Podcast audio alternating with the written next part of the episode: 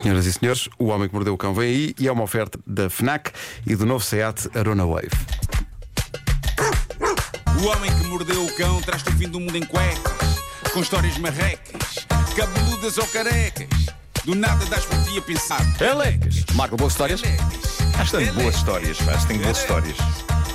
Pô, puta que tem boas histórias. Acho que tem boas histórias. Vamos ao Reddit outra vez ou não? Ah, e não só. O homem que mordeu o cão traz-te o fim do mundo em cuecas. Título deste episódio: Olha a cadeira, Erasmo. Malta, antes de mais, tenho que dizer o seguinte: mais daqui a bocado, nesta manhã, eu vou revelar um projeto secreto que tenho estado a levar a cabo. É pá, é hoje.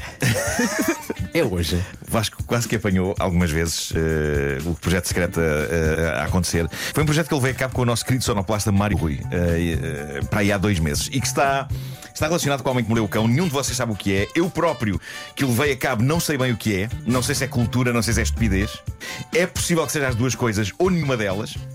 Sei que talvez vos surpreenda a vocês e aos nossos ouvintes. É algo a que eu chamei secretamente o Projeto C. Ser cão?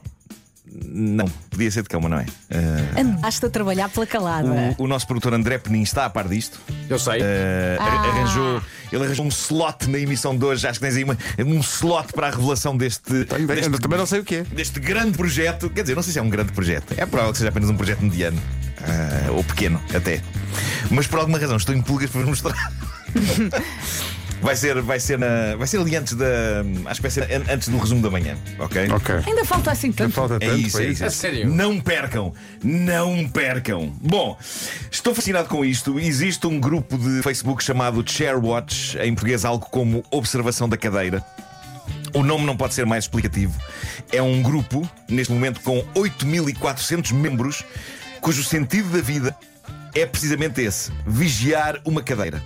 Não uma cadeira qualquer, uma cadeira muito específica. A referida cadeira está na América, num sítio chamado Dennisville.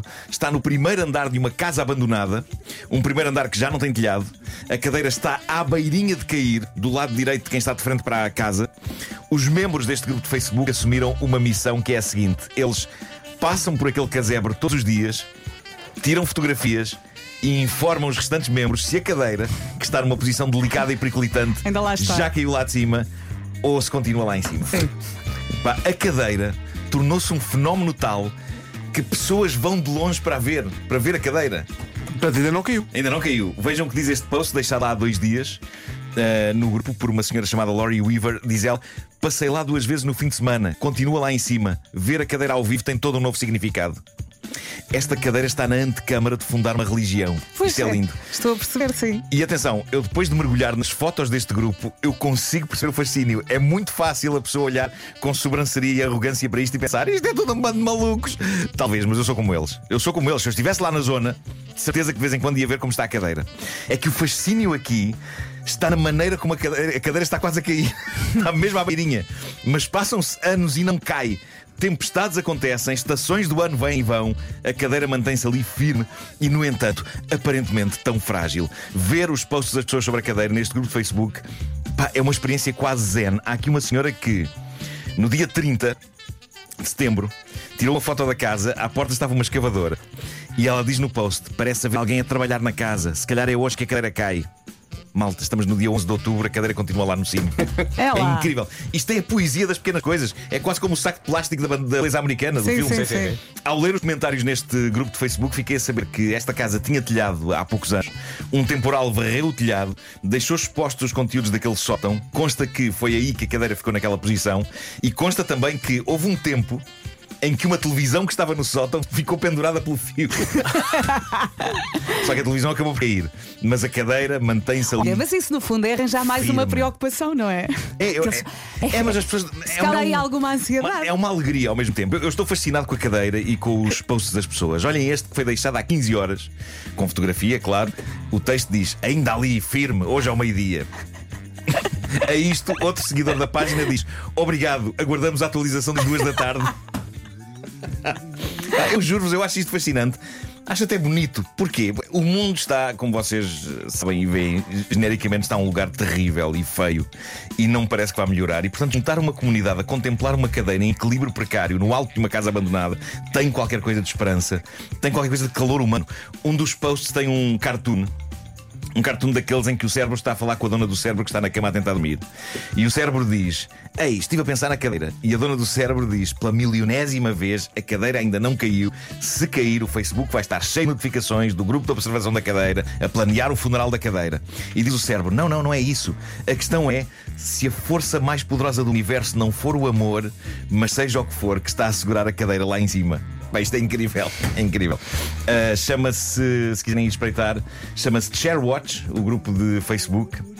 E e é muito giro, é muito giro. Bom, e agora, uh, um assunto delicado. Só que a história é boa demais. O conteúdo é adulto.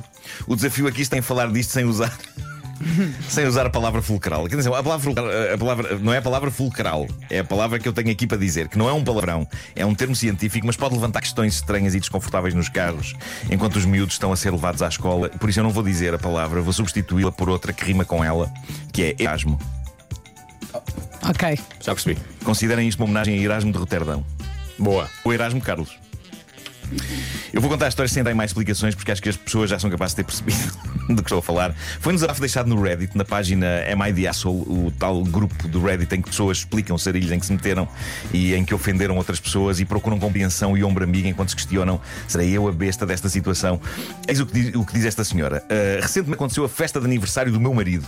Uma festa grande, estavam lá todos os amigos do meu marido, respectivas esposas, não havia crianças. Uma das mulheres na festa, de quem sou amiga, a dada altura estava irritada com o marido por qualquer razão, disse à mesa com humor: Ah, os homens, se não nos dessem Erasmus, porque acha haveríamos de continuar com eles. E riu-se. Eu rimo também, diz esta senhora, embora de maneira algo desconfortável. Ela perguntou-me: então o que é que se passa? Ao que eu respondi: Ah, é que eu não consigo bem identificar-me com essa frase, pois nunca tive um Erasmo. Pois. O que se passou a seguir, diz ela, é que para aí uma dúzia de cabeças viraram-se para ela em silêncio, em espanto e em pena. A minha amiga perguntou-me de maneira algo envergonhada: Mas está tudo bem aí na zona? Ao que eu respondi: Sim, sim, eu acho que simplesmente nunca ninguém se esforçou suficientemente. Impressão minha ou a informação a mais está a ser disparada pela protagonista desta história? Só uma. Sim, sim. Conversa Na mesa do mesa. restaurante. Sim. A senhora precisava desabafar. então? Abriu uma- Abriu-se uma caixa de Pandora aqui. Demasiado Ah, rápido, não foi? Foi. O que aconteceu a seguir foi angustiante. Diz ela: nos 10 minutos que se seguiram a isto, todos os amigos do meu marido desataram a insultá-lo à vez sobre este assunto. Várias das mulheres presentes na festa disseram que nunca seriam capazes de estar casadas com alguém que não conseguisse levar a cabo o trabalho. Pá, que belo final de festa de então se aniversário. isto Que é um alegria. bom final. Sim, senhor. sim. Diz ela: o meu marido pediu-me para sairmos mais cedo do restaurante. Quando chegámos a casa, deu-me um. Não foi um Erasmo. Não.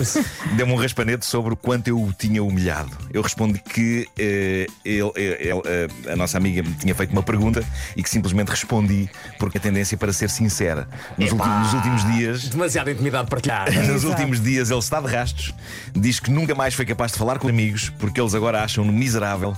Serei a besta por ter sido sincera aqui.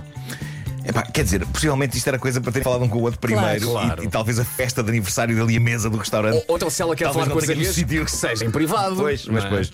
Sim, Bom, ela mas ela, pôs o ela, assunto na mesa, basicamente. não, não foi o melhor sítio Não é, para, nunca foi nem na mesa, nem na cama, nunca foi Zero. Não foi o melhor sítio para tirar esse senhor eh, do armário enquanto amante egoísta. Eh, ela depois fez uma atualização da história onde explica: Este assunto já foi falado entre nós, na verdade, vezes sem conta no passado. Ele diz-me sempre que não é importante, não é nada do outro mundo que não me consiga levar ao Erasmo. Espera, ele diz que não é Ele diz importante. isso, ele diz que não é importante. Portanto, diz ela, eu acho que, como não é importante nem nada do outro mundo, não vejo por que razão devemos manter isto escondido. é boa resposta, é boa resposta. Ainda estão juntos? Está bonito este casamento, está.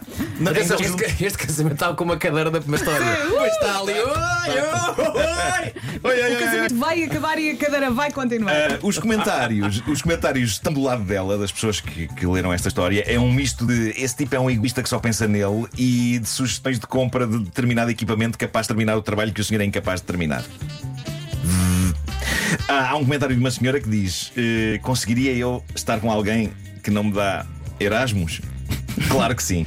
Conseguiria eu estar com alguém que nem sequer tenta e que ainda por cima diz que isso não é importante? Não, senhora. E com isto termino dizendo: malta, a comunicação é o mais importante, conversar e dar ouvidos é uma coisa bonita, porque senão o ressentimento chega e faz doer. Podíamos falar mais sobre isto, mas às nove da noite, não é? É isso, é isso. É que agora Eu tenho temos um sonho. algum cuidado, não Eu é? tenho um sonho de termos uma versão para adultos deste, deste, desta, desta rubrica, que só acontece em podcast e em que podemos dizer tudo. Pronto, vamos todos pensar no mesmo. Somos uma comunidade. Não sei se essa versão teria o patrocínio FNAC PT, uma não, janela não. aberta para todas as novidades e também do novo Seat Arona Wave. Podiam agora com patrocinar o primeiro episódio e depois tiravam. Depois arrependiam-se. E depois passava a ser- mais 3 mil euros pelo seu carro usado. Patrocínio coisa de adultos.